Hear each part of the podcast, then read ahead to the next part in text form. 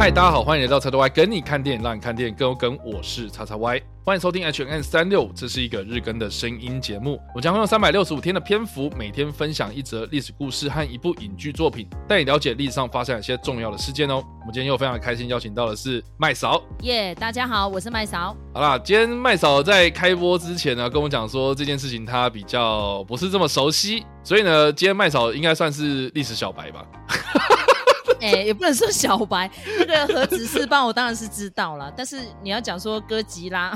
我觉得嗯，就只有看过好莱坞版的。如果说你要讲比较早以前在日本的，就没有那么熟了这样。哦，是是是，哎，那既然刚刚麦嫂有提到这个哥吉拉，而且他是看这个好莱坞版本的哥吉拉，也就是在二零一四年上映的这一部电影呢，哥吉拉，他在电影的一开始呢，就有描述了在一九五四年的时候呢，美国的比基尼环礁一带呢，他们有进行了核爆试验哦。那这件事情呢，其实是一个真实的事件哦。那当时呢，是在一九五四年的三月一号的时候呢。美国他们在比基尼环礁附近呢，有进行了所谓的城堡行动 （Operation Castle），它呢就是在进行一系列的核子试爆任务。那这个核试爆呢，城堡行动呢，它实际上是有总共进行了六次的核试爆啊。但是呢，跟我们今天所介绍的这一个核试爆事件呢，是比较不是这么的直接相关哦。但是其实啊，哈，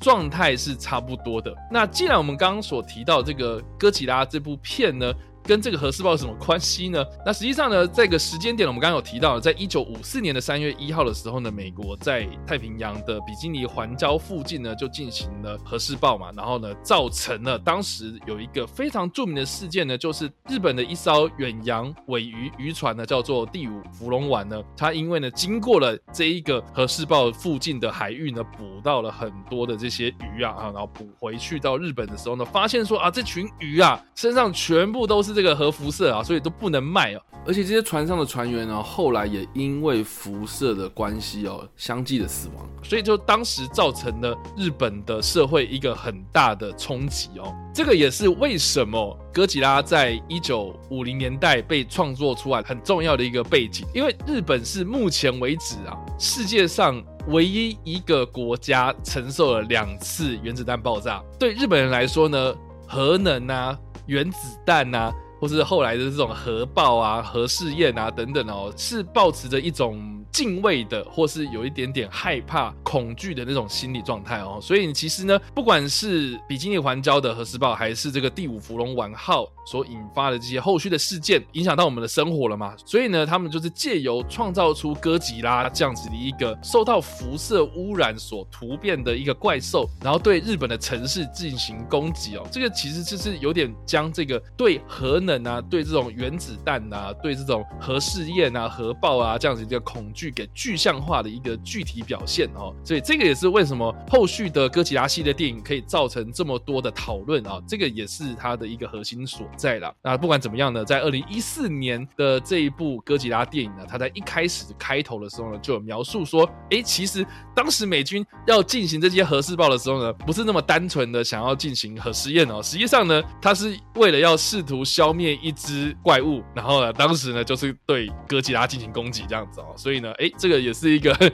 蛮有趣的一个故事的转变这样。但 anyway，总之呢，我们今天要所提到的这个历史事件呢，其实是发生在二战结束之后的隔一年，也就是一九四六年的七月一号跟七月二十五号，美国呢当时在比基尼环礁附近呢进行了两次的核试爆。那第一次的核试爆呢，就是在七月一号所进行的 Able 的核试爆。这个核试验呢，是在一九四六年的七月一号的上午九点的时候呢，由 B 二十九轰炸机就跟轰炸广岛跟轰炸长崎一样，就是利用这个 B 二十九轰炸机从天空上投下了这个核弹啊，在空中爆炸。那当时美军呢，他们就在这个核爆的中心范围之内呢，部署了很多在二战过后即将要淘汰的一些军舰哦，包括当时的这些日本他们遗留下来一些准备要被销毁的一些军备哦，然后来进行这个核试验。所以第一次这个七月一号的 Able 的这个核爆呢，哦，它实际上它是要测试一个核爆在空中爆炸的过程之中呢，会造成什么样的一个损害，所以这个是 Able 的目的这样子。那第二次呢，就是在七月二十五号这一天呢的 Baker 的核试爆。那这个核弹最大的特色呢，就是第一次他们在水下进行核试爆，所以就跟 Able 啊，或者跟之前的广岛或是长崎啊，甚至是我们之前所提到的三位一体的核试验呢，非常非常不一样，是因为这个是第一次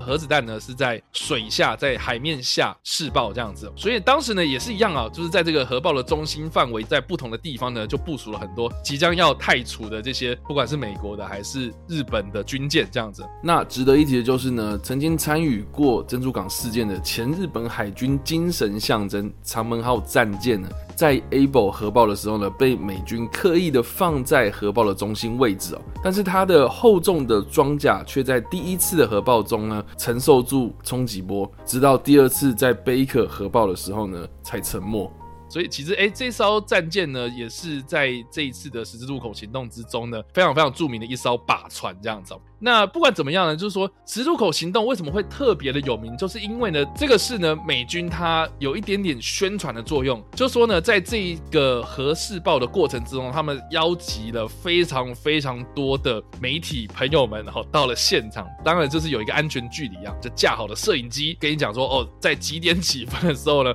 我们会有第一颗跟第二颗的炸弹哦会爆炸这样子哦，所以你们准备好你们的相机，准备好你们的摄影机来捕捉这两起的。核试验哦，所以你现在看到很多那种媒体他们在使用原子弹的素材哦，或者原爆的素材的时候呢，基本上就是以十字路口行动爆炸这个 Able 跟 Baker 这两颗原子弹的爆炸的画面这样。那一个呢，你可以看到就是在空中爆炸，然后一个呢就是在。水下爆炸，所以你看到这个 Baker 呢，也是最常被应用的影像画面哦。就是你可以看到，就是说，哎，海面原本是风平浪静的，而结果一个核爆爆炸的时候呢，就掀起了巨大的海浪，像是一个水波、水泡的那样的一个状态的一个蘑菇云，就这样子，哎，这个海水被炸到天空上，那种非常壮观的景象，这样子哦。所以其实有很多的画面都是取材是这样子的一个素材，这样。那不管怎么样呢，我们刚刚有提到，就是有关于美军他们在比基尼环礁进行的核。自爆嘛，然后还有我们刚刚所提到，就是有关于哎制造出这个哥吉拉这一只怪兽的一九五四年的这个时空背景呢，哎，其实都是围绕在比基尼环礁的这个太平洋小岛上面这样子哦。所以呢，哎，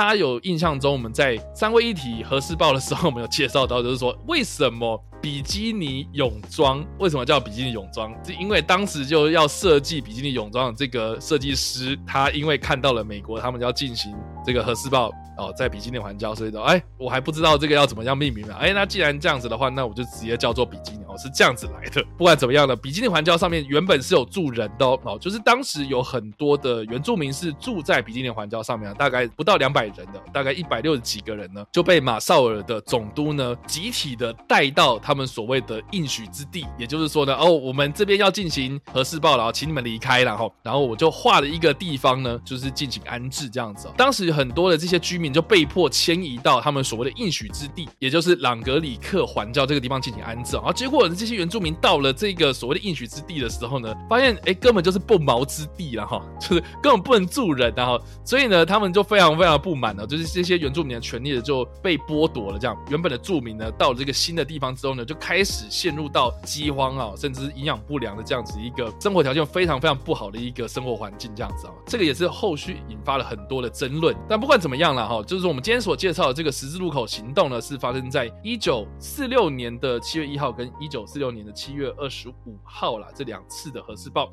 哦，这个也是开启了欧美世界列强们哦，他们在太平洋啦，或者是在大西洋啊，或者在这些哎空旷的区域之中呢，进行一连串的核试爆，然后开启了冷战的这个高峰这样子哦，所以这个其实对后续的影响是非常非常大的。对，然后尤其是这一阵子，他们又在进行环太军演嘛。所以刚好今天叉叉 Y 挑这个题目，我觉得真的意义重大哈。然后麦嫂呢补充一个小小的亮点，就是他超级美国有个脱口秀演员叫 Jimmy Kimmel 嘛，然后他不是主持一个很智障的一个单元，就是他会拿一些假的议题跑去路上去问路人嘛。那一段因为其实很好玩的，就是刚好二零一四年就是哥吉拉上映的时候，他就会这样搞了一次，你知道吗？那个就是什么 pedestrian 什么 game 类似的，或是什么 Light witness，还有很多这种小单元，然后就会有一只麦克风突到路上啊，就问说，哎你。你知道吗？其实这哥吉拉的事件就是五零年代的时候就在太平洋做军演，然后就诞生出来几个变种鱼，然后其中有一只是海底的一个古生物，然后就越变越大只，然后甚至于那个大只的鱼呢，就不小心就是顺着浮游就跑去东京，然后就杀死了好几万人，然后超级惨剧的，然后当年就是已经在东京闹很大了，没想到竟然好莱坞不知检讨。不知检讨，又二零一四年又把它拍成动作片，对这个事情你的感想如何？这样，然后他就用这个去闹人家，然后结果呢，他大概呃剪进来的十个里面有六个相信，对呀，真的很可耻，我这是对我们的国家感到觉得非常的不屑。哎，这些人是认真的吗？我不知道，因为其实那个就是一个 talk show 嘛。然后，但是问题是，他最后有找了一个胖胖的妹妹，就把她找进来摄影棚里面。然后那个妹妹说：“Is Godzilla real？”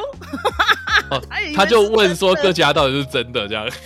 对，那个阿梅啊，他因为他那个其实是 live 演出，就是刚好在摄影棚外面，然后那个阿梅啊就一直在问说：“这是真的吗？这是真的吗？”然后就一整个就是翻白眼，你知道吗？然后就害 Jimmy Kimmel 说：“这个阿梅啊太有趣，你把他拉进来。”就直接拉进了现场的摄影棚里面 live，就说：“你现在上网查一下这个事情到底是真的还是假的。”然后那个妹妹还说：“原来我被骗了。”天哪，美国人真的很呆，你知道吗？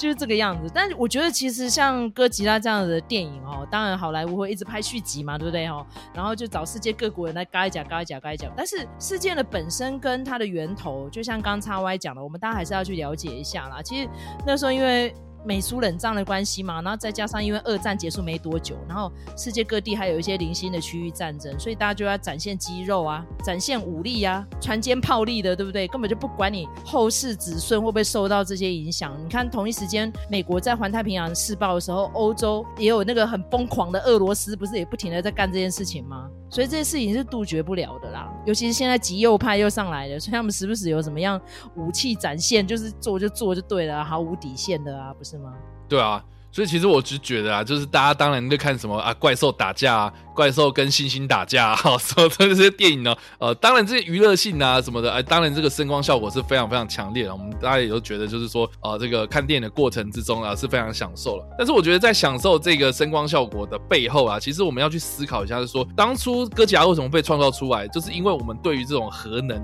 原子能这种我们人类感觉好像可以控制，但是实际上好像没有办法控制的这种未未知的力量啊，感到了恐惧所创造出来的这样子的一个影视作品。其实呢，这个也是希望说，我们未来的下一代啦，哈，或是我们现在的这些世界各国的元老们啊，这个元首们啊，这些领袖们啊，可以用心的去思考一下，就是说我们在做任何的决策，或是我们在进行这个所谓的啊，甚至是发动战争啊，这样子一些决定啊，它到底会不会对我们的后辈有什么样的影响啊？这个是我们应该要去顾虑到的，而不是说我受到威胁就要去做更多的威胁，然后去制衡你。这个其实就是军备竞赛啦，或或是冷战时期哦，我觉得是很无解的一件事情啊。就是说，因为我觉得我被你威胁了，所以我更要加强我自己，所以我又制造出更大的威胁。然后你看到我这样的威胁，我又制造出更大的威胁。哦，这个就是一个我不知道保证互相毁灭这种竞争关系。我觉得其实是啊，这个人类的历史啊一再的重演呐。然后到底会不会有一天就这样爆炸了？哦，会不会有一天就这样子的冲突发生呢？